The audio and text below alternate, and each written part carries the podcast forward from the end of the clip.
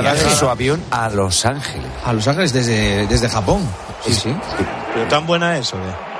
Bueno, pues es la, es la cantante que más vende del mundo con una que diferencia tres abismal sobre Bernabeus o dos, ¿no? Agotado entradas. Yo quiero saber qué opina Manolo Lama.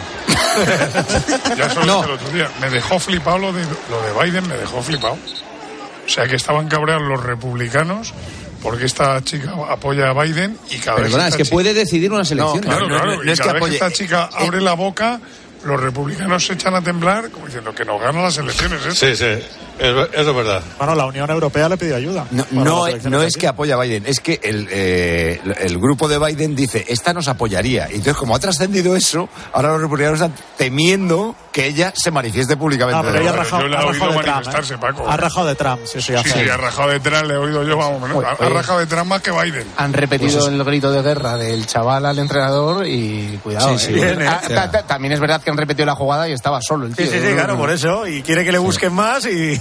Pero eso no lo decide Mahomes. A ver, eh, el- están en continuo, o sea, tienen un auricular en la oreja y a Mahomes le dicen la jugada que tiene que hacer. Otra cosa es que le cantan tres opciones y si ¿Juegan él no ve un claro la auricular en la oreja? Sí, sí, Sí, sí, el quarterback sí. Es más, el quarterback, un libro- y el un quarterback uno de los de la defensa, el, eh, el eh, Green Dot que se llama, uno de los de la defensa también lleva un auricular para que le canten la jugada Sí, que pero, tiene que hacer la pero defensa. si el rival te lee la jugada Pues y tú ves pasas a otro la segunda solo, lectura claro, o audible. a la tercera. En cada jugada hay tres lecturas. Entonces, que te pasa el primer paso o la primera opción, te la cierran, pasas a la segunda, pasas a la tercera. Los quarterbacks buenos son los que están tranquilos durante todo ese tiempo y son capaces de pensar. Igual, Rico, a Cundé y a Cubarsí había que haber por- puesto un, un auricular, un, un iPhone, o sea, un, Claro, un AirPod es- ahí. es el secreto de Xavi Alonso que le dice a Grimaldo, ahora sube Eso y no- mete gol. Eso lo hizo Vanderlei Luxemburgo, ¿no? Yo a, a, a él Kovacic- llevaba, o él llevaba, me suena algo, que él llevaba un auricular Sí, o algo. sí, con, el suena. capitán, ¿no? Creo. Bueno, yo Decía que a, a Un partido jugó Raúl con un pinganillo. Sí. que a Kovacic con ¿eh? 17 años no Vanderlei le, Luxemburgo. no le voy a pedir responsabilidades por lo que pasa en la defensa del Barça. Vamos con las preguntas del tertulión, enseguida. Bye. La victoria fue todo gracias al equipo, pero todo es relativo, ¿viste? Mister, mister, la última. ¿Usted qué opina de la teoría de la relatividad? A veces te encuentras más de lo que esperas, pero mejor que sea en Codere, donde puedes apostar a diferentes resultados en un mismo evento con Crea tu apuesta. Regístrate en codere.es. Juega con responsabilidad, sin diversión ni juego. El juego puede crear adicción mayores de 18. Paco González, ¿qué te pareció la tirada de chubasqueros en el nuevo Mirandilla? Eh, un resumen de lo que era el día, lluvioso y asqueroso. Vale. Gonzalo Miró, ¿el Atlético ha tirado la liga y piensa en la Copa? Pero si es que yo dije que el Atlético de Madrid había tirado la liga el 3 de enero. El día que perdió en Girona. ¿Qué te voy a decir hoy? Que está 13. Pues si lo pensé cuando estaba 10. Joseba Larrañaga, cuatro partidos lleva la Real sin marcar. ¿Qué le pasa?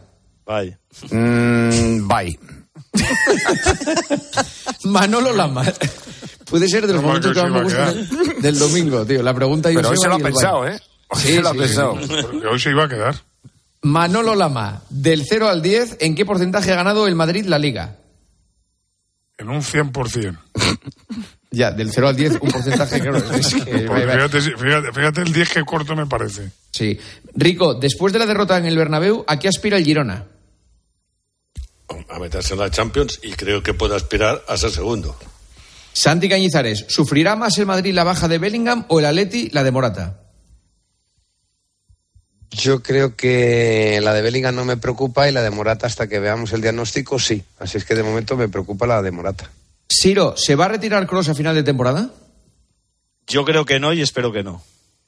Palomar, ¿cuándo se va a solucionar el caso Mbappé? Bye. Me gusta. Marchante, si fueras Luis de la Fuente, ¿convocarías a Isaac Romero? No, Hay que, hay que ver si es buena Todavía no. persona o no es No, buena todavía persona. no. todavía no. Sa- salvo, eh, ¿por qué todavía no?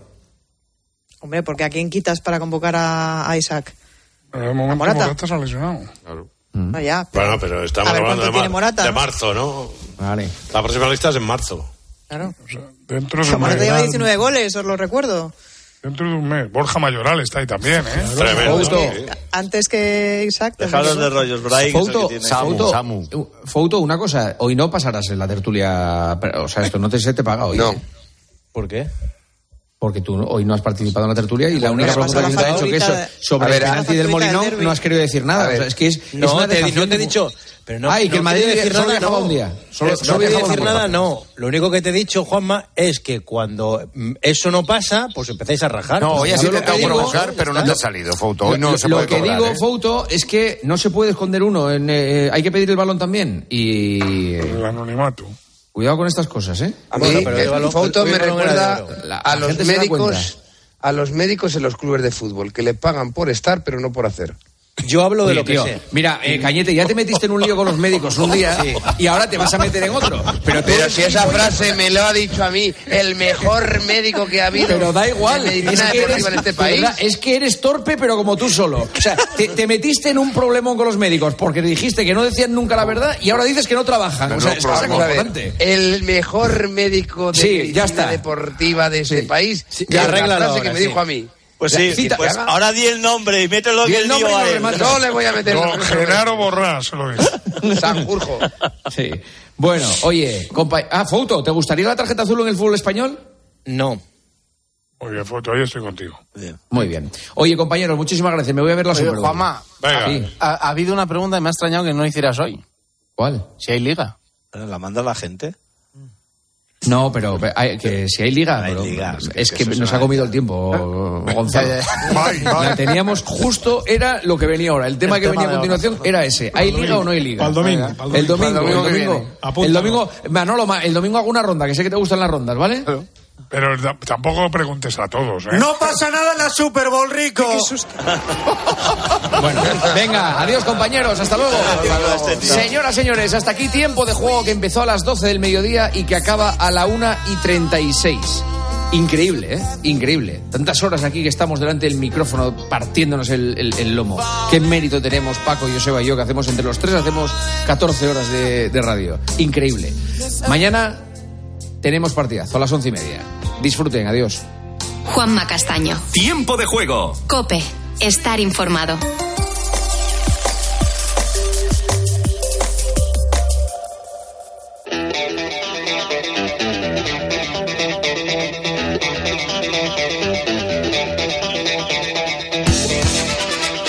Hola, buenas noches, bienvenidos. Esto es la noche de Arrancamos la semana del 12 al 18 de febrero, una semana cargada de acontecimientos. El 12, el programa. El 13, ojo que es el Día Mundial de la Radio. ¿Recuerdas la historia de la guerra de los mundos de Orson Welles? Pues tiene que ver con el Día de la Radio. Por tanto, felicidades a todos los colegas y compañeros. El día 14, dos noticias. San Valentín y empieza la cuaresma. Ah, por cierto, y lo que es noticia es que el realizador de este programa es Javier Campos. Bueno, vamos a destripar el programa, te lo vamos a anticipar, si te parece. Como siempre arrancamos con la crónica negra, por tanto con la dama oscura del programa, Mónica García. Muy buenas noches. Hola Adolfo, pues abrimos el expediente de OJ Simpson. Es una estrella del fútbol americano que se sentó en el banquillo acusado de matar a su exmujer y a un amigo de ella. El Tribunal Superior de Condado de California de Los Ángeles, en el caso del pueblo de California contra Oriental James Simpson, caso número BA 097211, el jurado encuentra al acusado no culpable de delito de asesinato.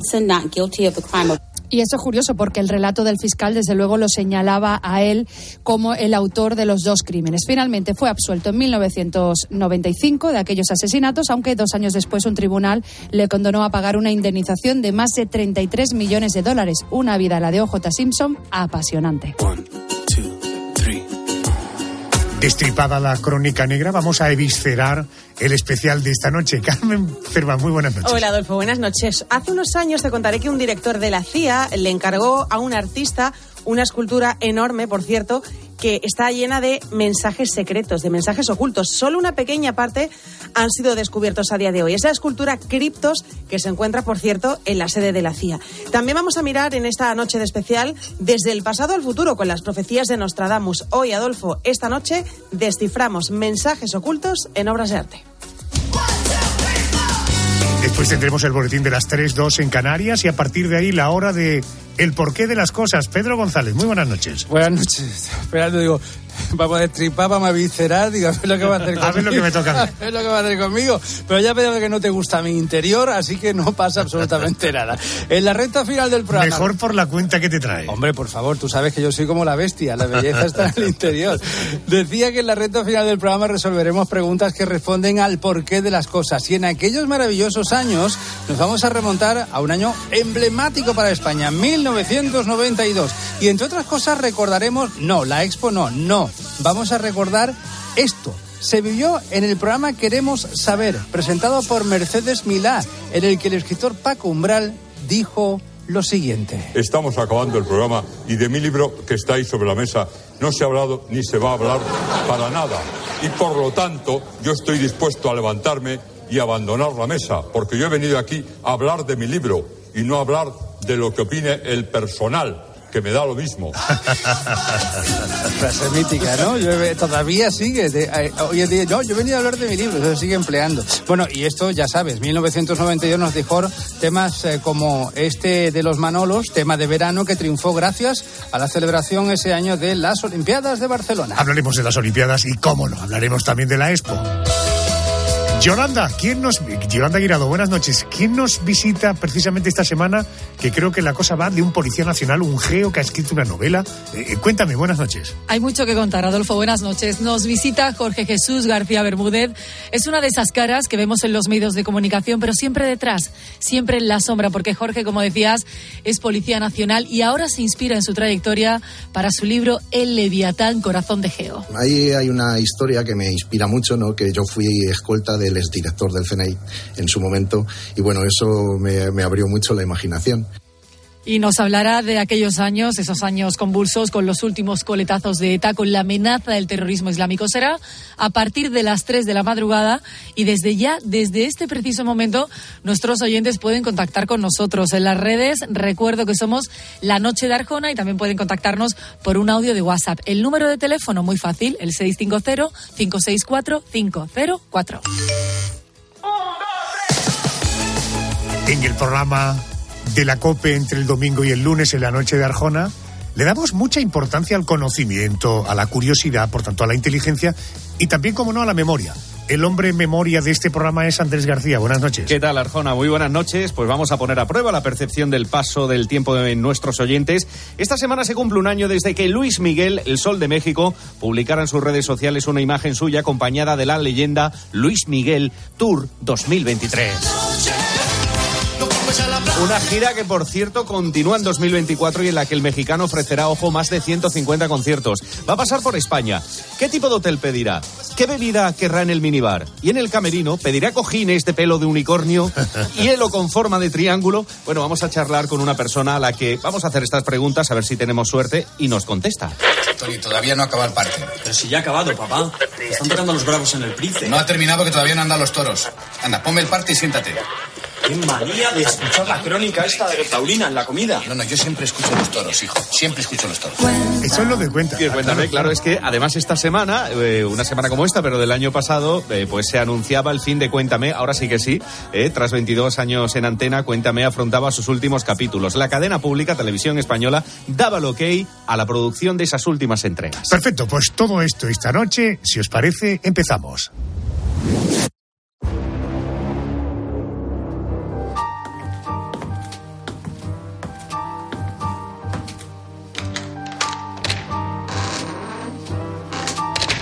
Crónica Negra.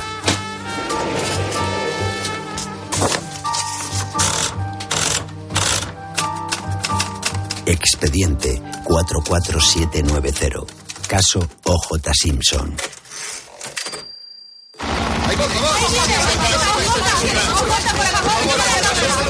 En el mes de enero de 1995 comenzaba el denominado caso del siglo. En el banquillo se sentaba el exjugador de fútbol americano O.J. Simpson. Según el relato de la Fiscalía, seis meses antes, el 12 de junio de 1994, Simpson se subió a su Ford Bronco Blanco y se dirigió al lujoso barrio de Brentwood, en Los Ángeles, donde residía Nicole Brown, madre de sus dos hijos, con la que había estado casado durante siete años. Esto no es una relación superficial, Nicole. Las he tenido y sé lo que se siente. Tenemos un destino en común.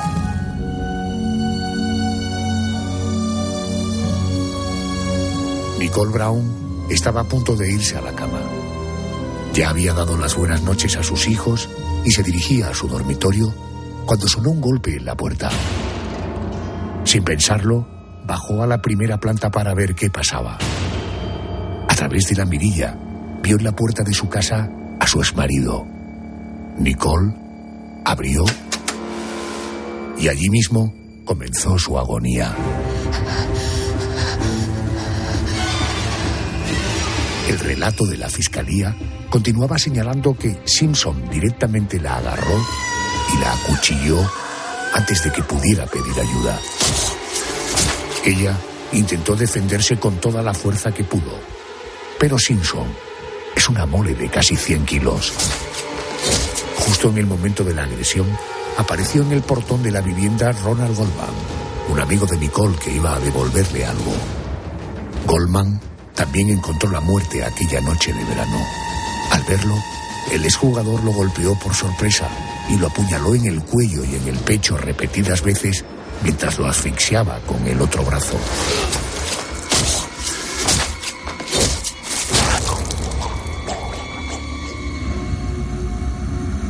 Ya ni se movía ni respiraba, Simpson volvió a por Nicole, que estaba en el suelo malherida. Le cogió del pelo y tiró para atrás de su cabeza.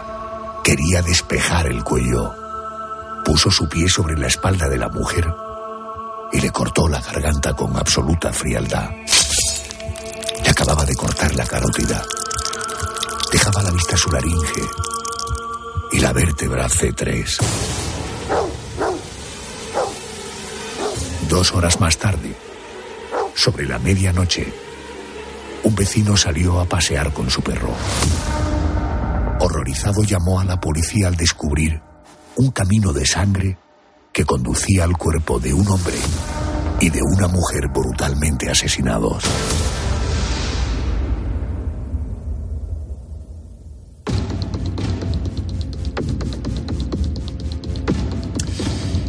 Esto que te he contado no creas que forma parte de un guion que pretende escandalizarte.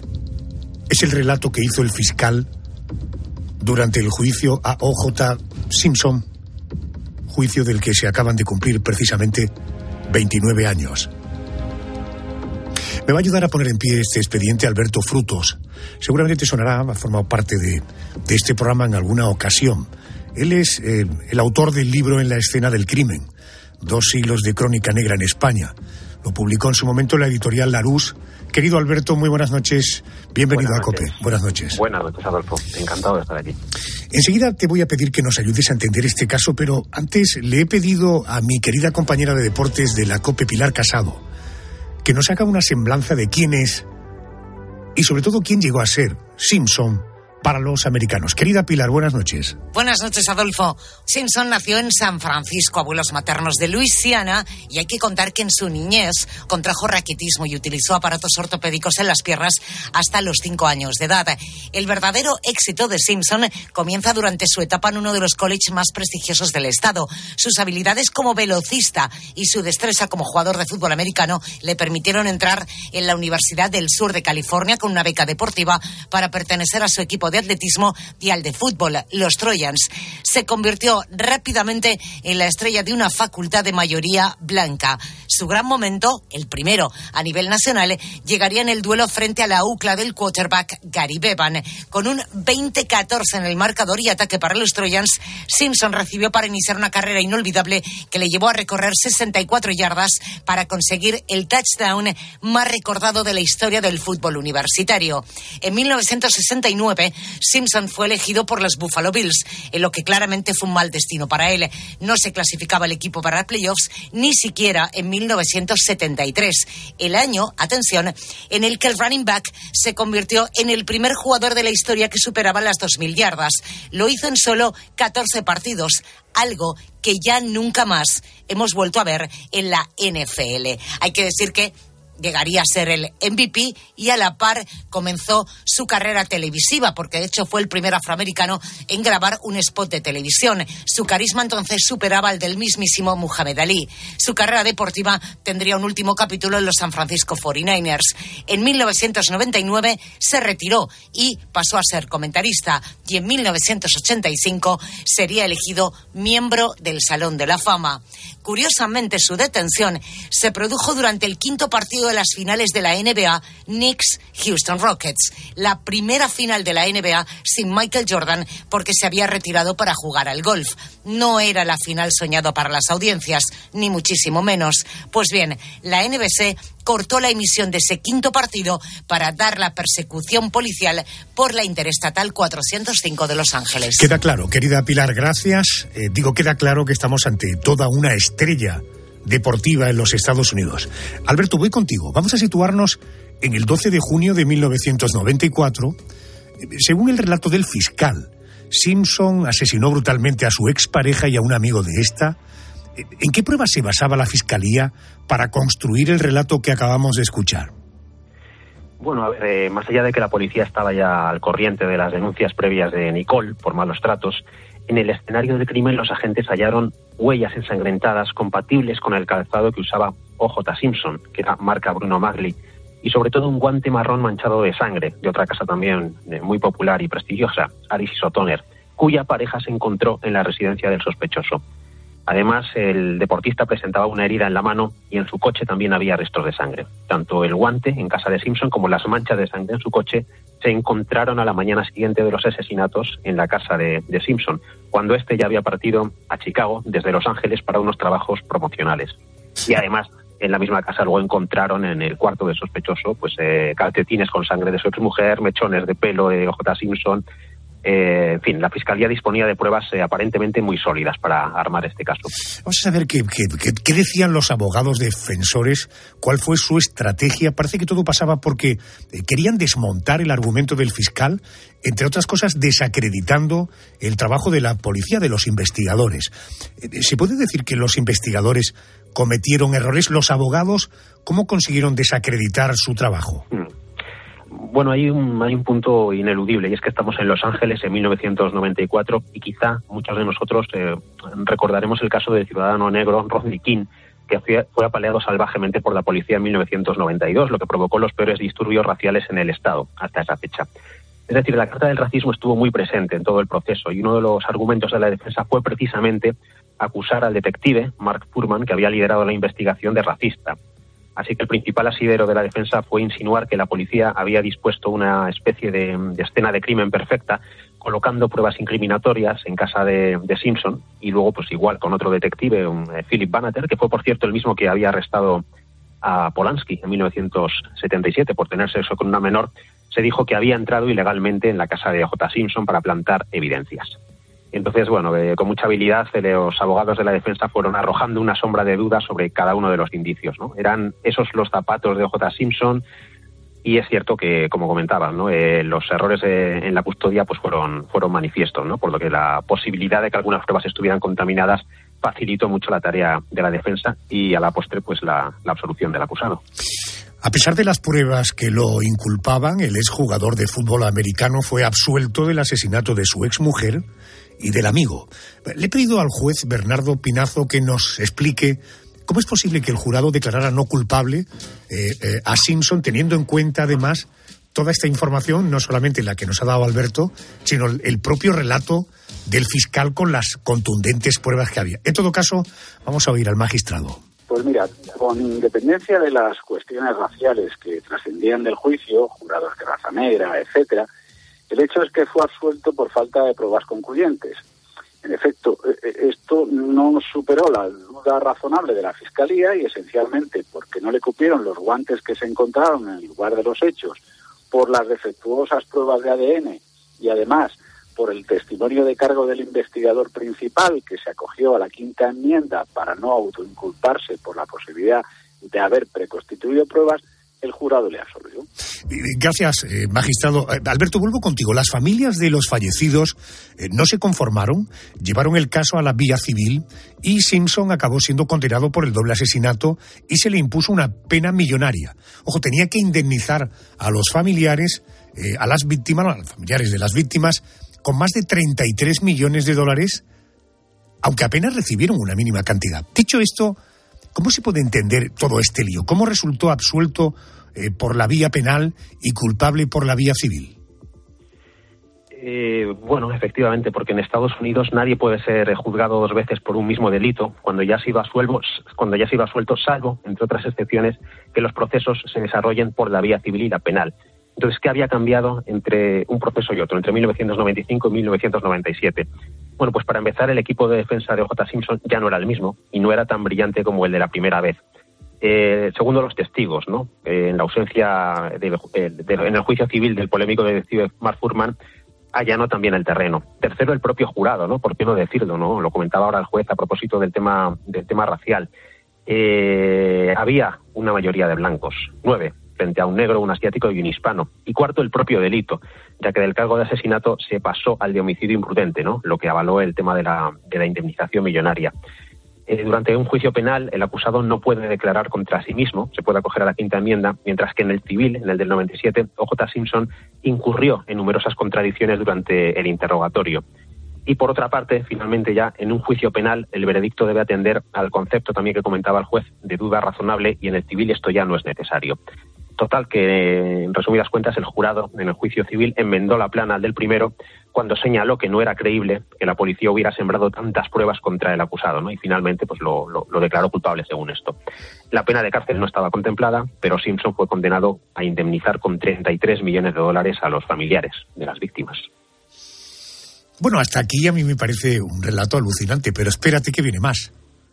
En el año 2006, Simpson anuncia que publicaría un libro relatando cómo habría asesinado a su exmujer y al amigo de la mujer si hubiese sido culpable. O sea, ya el colmo, no sé, de la chulería o del quijoterismo. En fin, supongo que el, libro fue un éxito de, ventas. ¿O los americanos le dieron de lado a este libro? Sí, el colmo del cinismo, cuando menos, ¿no? El, libro se titulaba If I Did It, si yo lo hubiese hecho, ¿no? Y fue evidentemente pues una prueba de, su carácter mezquino y ventajista. En realidad había sido redactado por eh, Pablo Feinbes, lo que aquí llamamos un negro, ¿no? en los países anglosajones sería un escritor fantasma, un ghostwriter. Parece ser que a Simpson le pagaron 600.000 dólares nada menos por poner su nombre en la portada, pero curiosamente no fue un buen negocio. Primero porque la filial de HarperCollins, que lo iba a publicar, se echó atrás en el último momento ante el escándalo de dar voz a un asesino que de hecho pues, eh, ficcionalizaba, ¿no? como comentaba, sus crímenes en la narración. Y la cadena Fox, que había pactado una entrevista con el asesino, igualmente la canceló por diversas presiones. Así que en ese sentido el libro empezó con muy mal pie. Luego sí, fue publicado con el subtítulo Confesiones de un asesino, funcionó relativamente bien, pero los beneficios se destinaron a pagar parte de la indemnización a la que O.J. Simpson había sido condenado en 1997. Y todavía hoy, si nos metemos en la página de la editorial que lo publicó, Beaufort Books, que lo ha reeditado además recientemente, leemos una nota que dice todas las regalías de autor derivadas de la venta de este libro se otorgan a la familia Goldman. A la familia de su exmujer, ¿no? Bueno, fíjate que te hablo del libro 2006, hablamos una estrella hipermediática en Estados Unidos. Fijaros qué asesinatos, qué duro, qué fuerte. Pues todavía hay más. Todavía hay más. En el año 2008, dos años después de publicar este libro, Simpson fue condenado a 33 años de prisión, de los que cumplió nueve años. Alberto, ¿por qué? ¿Por qué fue esa condena? Nada tiene que ver con estos asesinatos. Nada, nada tiene que ver. Tremenda historia también, ¿no? Pero bueno, como dice el refrán, tanto va el cántaro a la fuente que, al final se rompe. Sucedió lo siguiente. El, el 13 de septiembre del año 2007, J. Simpson, junto con unos amigos, algunos de ellos armados con pistolas, no él, ojo, irrumpió en la habitación de un hotel de Las Vegas y retuvo y atacó a un comerciante, Bruce Fromon, que trabajaba en el negocio de la compraventa de souvenirs deportivos. Simpson, que conocía a Fromon, pensaba que algunos de esos recuerdos se los habían robado a él y decidió tomarse la justicia por su mano, de modo que planeó el golpe con sus cómplices, cinco en total, y se llevó esos objetos. En un primer momento, el ya exdeportista y actor confesó haberse llevado esas piezas, pero negó que hubiera empleado la violencia para ello. No obstante, en el juicio, celebrado un año después, fue declarado culpable de todos los cargos, entre ellos, pues fíjate, conspiración para cometer un crimen, secuestro y robo, y sentenciado a 33 años de prisión, como decías. ¿no? De- finalmente, en 2019 salió en libertad condicional y hace tres años se le concedió la libertad anticipada. Y por cierto, que su víctima, el tal Bruce Fromon, pidió en varias ocasiones su puesta en libertad y él, por cierto, no creía que Simpson hubiera matado a su exmujer y al amigo de esta. Actualmente Simpson debe tener en el entorno de 75, 76 años. Eh, ¿Qué sabemos de él? ¿Qué sabemos de su vida? ¿Se han